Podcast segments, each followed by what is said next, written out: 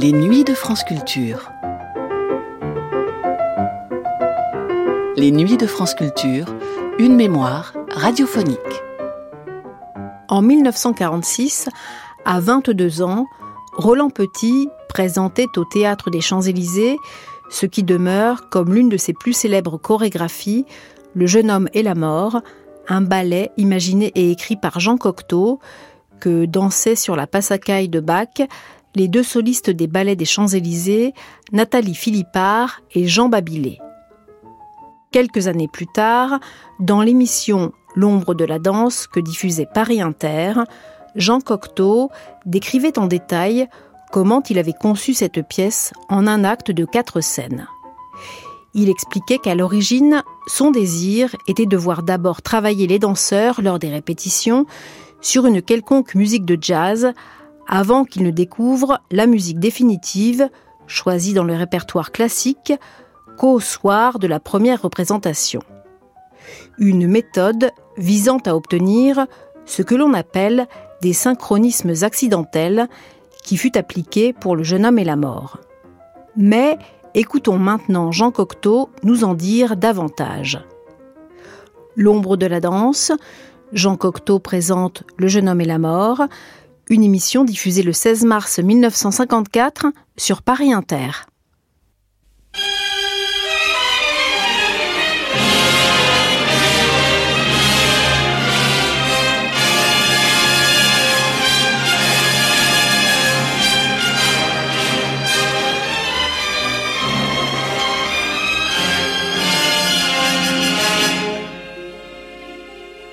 La radiodiffusion française présente L'ombre de la danse, une émission de Richard Blareau et Olivier Dorère consacrée à la musique chorégraphique.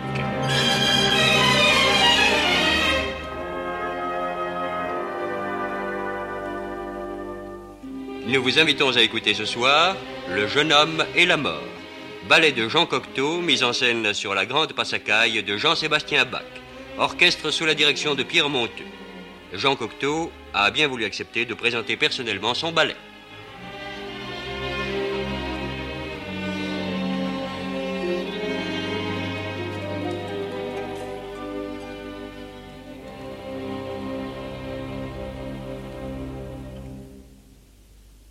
Le 25 juin 1946 demeure une date inoubliée dans les annales de la danse. C'est en effet ce soir-là qu'était créé au Ballet des Champs-Élysées, alors sous la direction de Roland Petit, le jeune homme et la mort de Jean Cocteau sur la musique de Jean-Sébastien Bach, La Grande Passacaille. Ce fut une date assez extraordinaire. Euh, Cocteau lui-même a préfacé, on peut dire, le programme en donnant la définition suivante euh, danse, décor et costumes racontés par Jean Cocteau à Roland Petit, chorégraphe. Mais Jean Cocteau a bien voulu accepter de venir raconter lui-même à notre micro la façon dont il avait conçu et réalisé ce ballet. Voici Jean Cocteau. À un déjeuner avec Christian Bérard et Boris Coquenot, dépositaire des méthodes de Serge de Diaghilev, j'envisageais comme possible une scène de danse où les artistes étudieraient sur des rythmes de jazz, où ces rythmes seraient considérés comme de simples instruments de travail et céderaient ensuite la place à quelques grandes œuvres de Mozart, de Schubert ou de Bach. Euh, à la longue, la ligne de la musique et celle de la danse, qui se contrarient, penchèrent l'une vers l'autre, se confondirent. Les danseurs qui se plaignaient du disparate mais qui en avaient pris l'habitude, en vinrent à se plaindre de trop d'accords. Mais ici, je prends de l'avance. Je vous raconte la suite. Dès le lendemain de ce déjeuner, nous nous employâmes à rendre ce projet définitif. La scène serait le prétexte d'un dialogue gesticulé entre mademoiselle Philippard et M. Babilé, chez lequel je retrouve bien des ressorts de Václav Nijinsky. Je décidai de ne mettre la main à la pâte que dans la mesure où je raconterais minutieusement aux décorateurs aux costumiers, aux chorégraphes, aux interprètes, ce que j'attendais d'eux. J'arrêtai mon choix sur Vakevitch, décorateur, parce qu'il est décorateur de films, et que je désirais ce relief où le cinématographe puise son rêve. Sur Madame Karinska, costumière, et d'Ed Bérard, parce qu'ils connaissent mieux que tous l'optique des planches, sur Roland Petit, chorégraphe, parce qu'il m'écouterait et me traduirait dans cette langue de la danse que je parle assez bien, mais dont la syntaxe me manque. Avant le lever du rideau, l'orchestre attaque la passacaille de Jean-Sébastien Bach.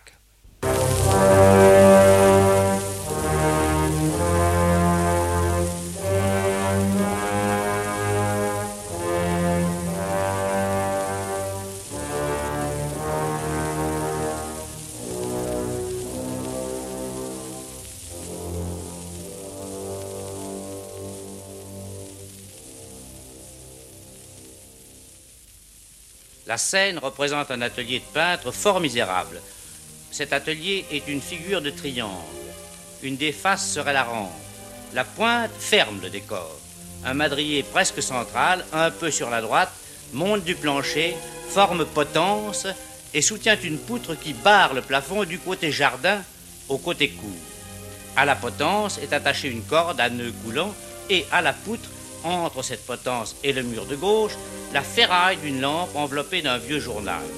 Contre le mur de droite, d'un crépi sale constellé de dates de rendez-vous, de dessins faits par moi, un lit de fer à couverture rouge et à linge qui traîne par terre. Contre le mur de gauche, un lavabo du même style. Au premier plan à gauche, une porte. Entre la porte et la rampe, une table et des chaises de paille. D'autres chaises font un désordre. L'une d'elles se trouve sous le nœud coulant, près de la porte. Un châssis vitré découvre un ciel de nuit parisienne, dans le plafond en pente. Le tout par l'éclairage dur, les ombres portées, le splendide, le sordide, le noble, l'ignoble, aura l'allure du monde de Baudelaire. Le rideau se lève. Le jeune peintre est couché sur son lit à la renverse, un pied levé le long du mur. Sa tête et l'un de ses bras pendent sur la couverture rouge. Il fume. Il ne porte ni chemise ni chaussettes, mais seulement un bracelet montre, des savates et une combinaison dite bleue de chauffe, d'un bleu marine où des taches multicolores évoquent le costume d'Arlequin. La première phase, car l'immobilité joue sur cette fugue solennelle un rôle aussi actif que l'agitation, nous présente l'angoisse de ce jeune peintre, son énervement, son abattement, sa montre qu'il regarde, ses marches de long en large, ses haltes sous la corde, qu'il a nouées à la poutre, son oreille qui hésite entre le tic-tac de l'heure et le silence de l'escalier, pantomime dont l'excès provoque la danse. Un des motifs étant ce geste magnifique, circulaire et aérien d'un homme qui consulte son bracelet montre. La porte s'ouvre entre une jeune fille brune, élégante, sportive, sans chapeau, en petite robe jaune pâle, très courte. Le jaune gradiva et gants noirs. Dès la porte qu'elle referme, elle trépigne sa mauvaise humeur sur les pointes. Le jeune homme s'élance vers elle, qui le repousse et marche à longues enjambées à travers la chambre. Il la suit. Elle renverse des chaises.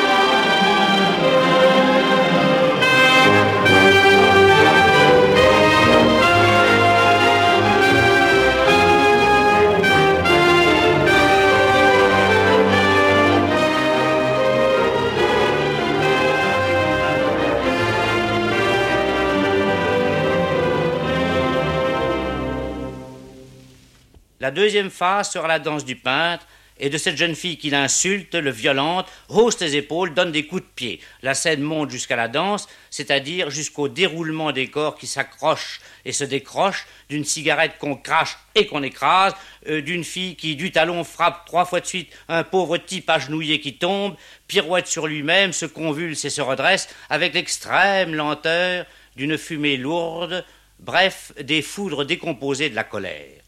Cela déplace nos héros jusqu'à l'extrémité gauche de la chambre, d'où le jeune malheureux désigne la corde d'un bras tendu. Et voici que la demoiselle le cajole, le mène à un siège, l'y plante à cheval, grimpe sur la chaise de la poutre, consolide le nœud coulant et revient lui tourner la tête vers son gibet. La révolte du jeune homme, son accès de rage, sa course après la jeune fille qui se sauve et qui l'empoigne par les cheveux, la fuite de cette jeune fille et la porte qui claque terminent la deuxième phase.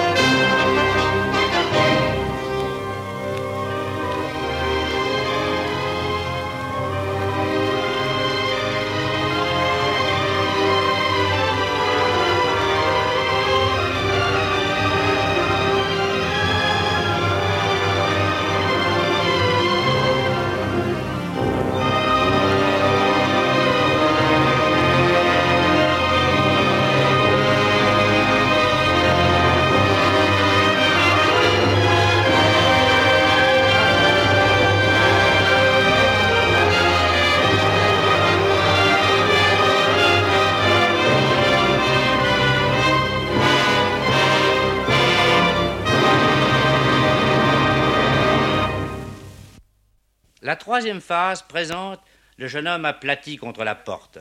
Sa danse vient de son paroxysme. L'une après l'autre, il fait tourner en l'air les chaises à bout de bras et les casse contre les murailles. Il cherche à traîner la table vers la potence, trébuche, tombe, se relève, renverse cette table avec son dos. La souffrance lui imprime les mains sur le cœur. La souffrance lui arrache des cris que nous voyons sans les entendre. La souffrance le dirige en ligne droite jusqu'à son supplice. Il le contemple, il s'y hausse, il se le passe autour du cou. C'est alors que M. Babilé invente une astuce admirable. Comment se pend-il? Je me le demande. Il se pend. Il pend. Ses jambes pendent, ses bras pendent, ses cheveux pendent, ses épaules pendent. Ce spectacle d'une sombre poésie, accompagné par la magnificence des cuivres de Bach, était si beau que la salle acclama. La quatrième phase commence. La lumière change, la chambre s'envole, ne laisse intact que le triangle du plancher, les meubles, la carcasse du gibet, le pendu et la lampe. Ce qui reste est en plein ciel nocturne, au centre d'une houle construite de cheminées, de mansardes, de réclames lumineuses, de gouttières, de toits. Au loin, les lettres de Citroën s'allument à tour de rôle sur la tour Eiffel. Par les toits, la mort arrive. C'est une jeune femme blanche, en robe de bal, juchée sur de hauts patins. Un capuchon rouge enveloppe sa petite tête de squelette. Elle a de longs gants rouges, des bracelets et un collier de diamants. Sa traîne de tulle pénètre après elle sur le théâtre. Sa main droite levée désigne le vide. Elle avance vers la rampe, elle bifurque, traverse la scène, fait halte à l'extrême droite et claque des doigts. Lentement, le jeune homme dégage sa tête du nœud coulant, glisse le long de la poutre, atterrit. La mort ôte son masque de squelette et son capuchon. C'est la jeune fille jaune. Elle met le masque au jeune homme immobile. Il tourne autour d'elle, marche quelques pas, stop. Alors la mort est en les mains. Il semble que ce geste pousse le jeune homme à tête de mort. Le cortège des deux danseurs s'engage sur les toitures. La salle était comble et bien nerveuse. Le jeune homme et la mort passaient en troisième. Le décor des toitures présente une difficulté dont un spectacle de ballet n'a pas l'habitude. Les machinistes perdaient la tête. Le public s'impatientait, battait des semelles, huait. Pendant que les machinistes continuaient leur manœuvre, Boris ordonna d'éteindre la salle. L'orchestre attaqua. Dès les premiers accords de Bach, nous eûmes le sentiment qu'un calme extraordinaire se répandait partout. L'ombre des coulisses, pleine de courses, d'ordres criés, d'habilleuses fébriles, car il faut costumer la mort en une minute, était moins hagarde qu'on ne pouvait le craindre. Soudain, je vis Boris la figure à l'envers. Il me chuchota Il n'y a pas assez de musique. C'était le danger de notre tentative. Nous criâmes aux artistes de hâter le rythme, ils ne nous entendaient plus. Le miracle est que Boris se trompait, que la musique était assez longue, et que nos interprètes quittèrent la scène sur les derniers accords.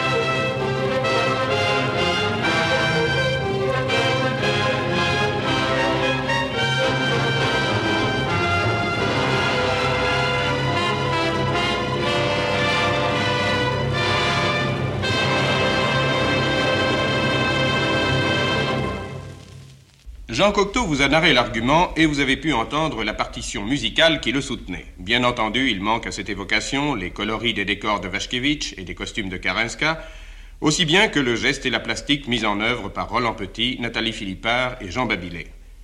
Il manque aussi cet élément impérieux, le contact entre la salle et le spectateur, porté à son climax au tout premier jour de la création d'un ballet. Par chance, Paul Gutt, courriériste du Tout Paris s'il en fut, et avec quelle finesse d'observation et d'expression, a décrit l'ambiance des générales de ballet. On jurerait que pour modèle, il est volontairement choisi celle du jeune homme et la mort. Quelques extraits de ces notes suffisent à en convaincre. Une générale de ballet, a-t-il écrit, n'est telle que si certains corps radioactifs sont fixés à leur place de l'orchestre ou des loges. Sans eux, les critiques se sentiraient vidés de leur sang, les gens qui font nombre retomberaient à leur pesanteur de ch'tel, les pieds des danseurs fouetteraient le vide. Pour que le ballet de la scène trouve sa vigueur, il faut que lui corresponde le ballet de la salle, assis, jambes croisées ou debout, captant aux entractes, et des premiers sujets sans lesquels tout s'exténue. Il faut que Marcel Achard fasse tourner son cou gras dans son col de clown, Juliette Achard l'éclaire de ses épaules, tandis que sa voix papillote. Le couturier Marcel Rochas anime son teint de boucanier de vif soubresaut à côté de sa femme, mouvante et lent, lisse, bleue. Les costumes et les ajustements seront le gibier de ces quatre yeux. Pierre Bertin gonfle son nez en gigot qui se souvient d'Éric Satie. Comédien, mangeur de peinture, chanteur, pianiste, il réalise la conjonction des arts qui enflamment un ballet. Dans ses yeux, embués de souvenance, mijote la cuisine complète des jambes. André Varnaud pousse en avant une résistance au sommeil et aux outrances qui brave les grands écarts les plus outrecuidants de l'esprit créateur. Georges Auric bombe un front en silex à côté de sa pétulante épouse qui aiguise un sourire d'ambre. Henri Sauguet pouffant de rire silencieux, assaisonne d'échalotes bordelaises, des saillies que recueillent ses voisins. Drapée dans une peau de léopard, lisse de harme, vive, mordorée, langoureuse, réchauffée de biais par un lointain soleil, projette les réactions de la romancière et les regrets d'un merveilleux océan grappe au-dessus des têtes, rarement atteint. Denise Bourdet rayonne avec la splendeur fixe d'une gemme. Elle se tient au centre du spectacle comme un saphir. Dans ses profondeurs, elle secrète la paix. Les amitiés qui se sont dissoutes entre les autres se croisent en elle et s'y amarrent en eau secrète. Dans ces abîmes de sûreté, elle concilie Boris Coquenot et Bérard, qui venaient chez les Bourdais à Tamaris, au temps heureux, le petit ménage Babilé, Roland Petit, Serge Liffard, les musiciens Poulenc, Sauguet, Auric et le tonitruant Cuevas, le jeteur de sombrero et les assis, les fâchés et les unis, les vivants et les morts. Un rayon parti d'elle se poserait peut-être avec plus d'engouement sur le jeune homme et la mort de Cocteau, avec Babilé et Philippard et la musique d'une passacaille de Bach mais elle aime aussi le ballet classique. Hors de toute catégorie, j'allais presque oublier Cocteau, vaporisé dans l'air, palpitant dans les cheveux des ouvreuses. Tant la musique reproduit les pulsations de son pouls, tant la pourpre des draperies et des fauteuils semble celle de son sang. Quant aux commentaires provoqués par les créations de ce ballet dans la littérature chorégraphique, ils sont nombreux. J'ai choisi celui de Pierre Michaud qui apporte quelques détails intéressants ou pittoresques sur le sujet. La préparation du ballet, plusieurs fois reprise, fut achevée en quinze jours. M. Cocteau indiquant à Roland Petit les mouvements qu'il voulait voir traduits en pas et en figures de danse par les danseurs. Recherchant un accompagnement musical, Jean Cocteau en fit une application de ce qu'il appelle les principes des synchronismes accidentels. Il fit diriger les répétitions sur une quelconque musique de jazz qui devait être remplacée le soir de la première par l'accompagnement définitif encore à trouver. Surtout, les interprètes devaient l'ignorer jusqu'au dernier moment pour conserver à l'expérience toute sa fleur de vivacité. Il songeait d'abord à l'ouverture de la flûte enchantée, mais le morceau était un peu court. C'est finalement le chef d'orchestre qui proposa la grande passacaille de Bach, trois fois reprise. Le ballet condense en une action violente, d'une grande puissance d'émotion, le mythe éternel de l'identité de l'amour et de la mort. L'aventure de la jeunesse s'élançant contre son destin qui la brise. Un crescendo rapide porte le drame à son paroxysme, et lorsqu'il éclate, la force du choc est telle que les murs volent dans le ciel, et c'est alors le départ par les toits vers l'évasion finale. Jean Babilet et Nathalie Philippard sont les interprètes probablement irremplaçables de ce drame violent, d'un lyrisme désespéré.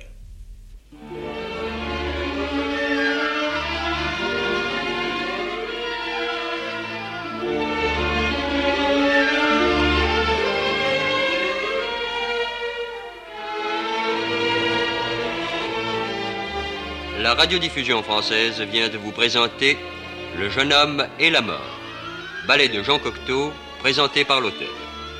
L'interprétation de la Grande Passacaille de Jean-Sébastien Bach, dans l'orchestration de Respighi, était placée sous la direction de Pierre Monteux.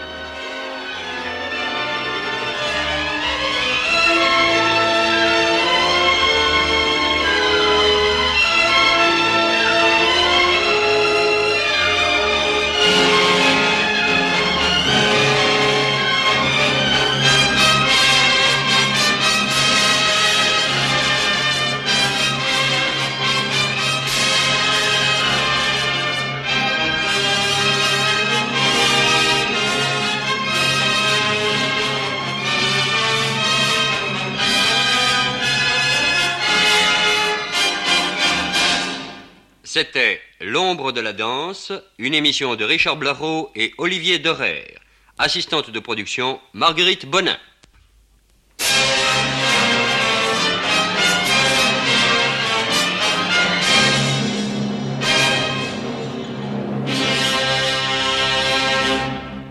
Vous venez d'entendre Jean Cocteau présenter Le jeune homme et la mort dans L'ombre de la danse, première diffusion le 16 mars 1954 sur Paris Inter.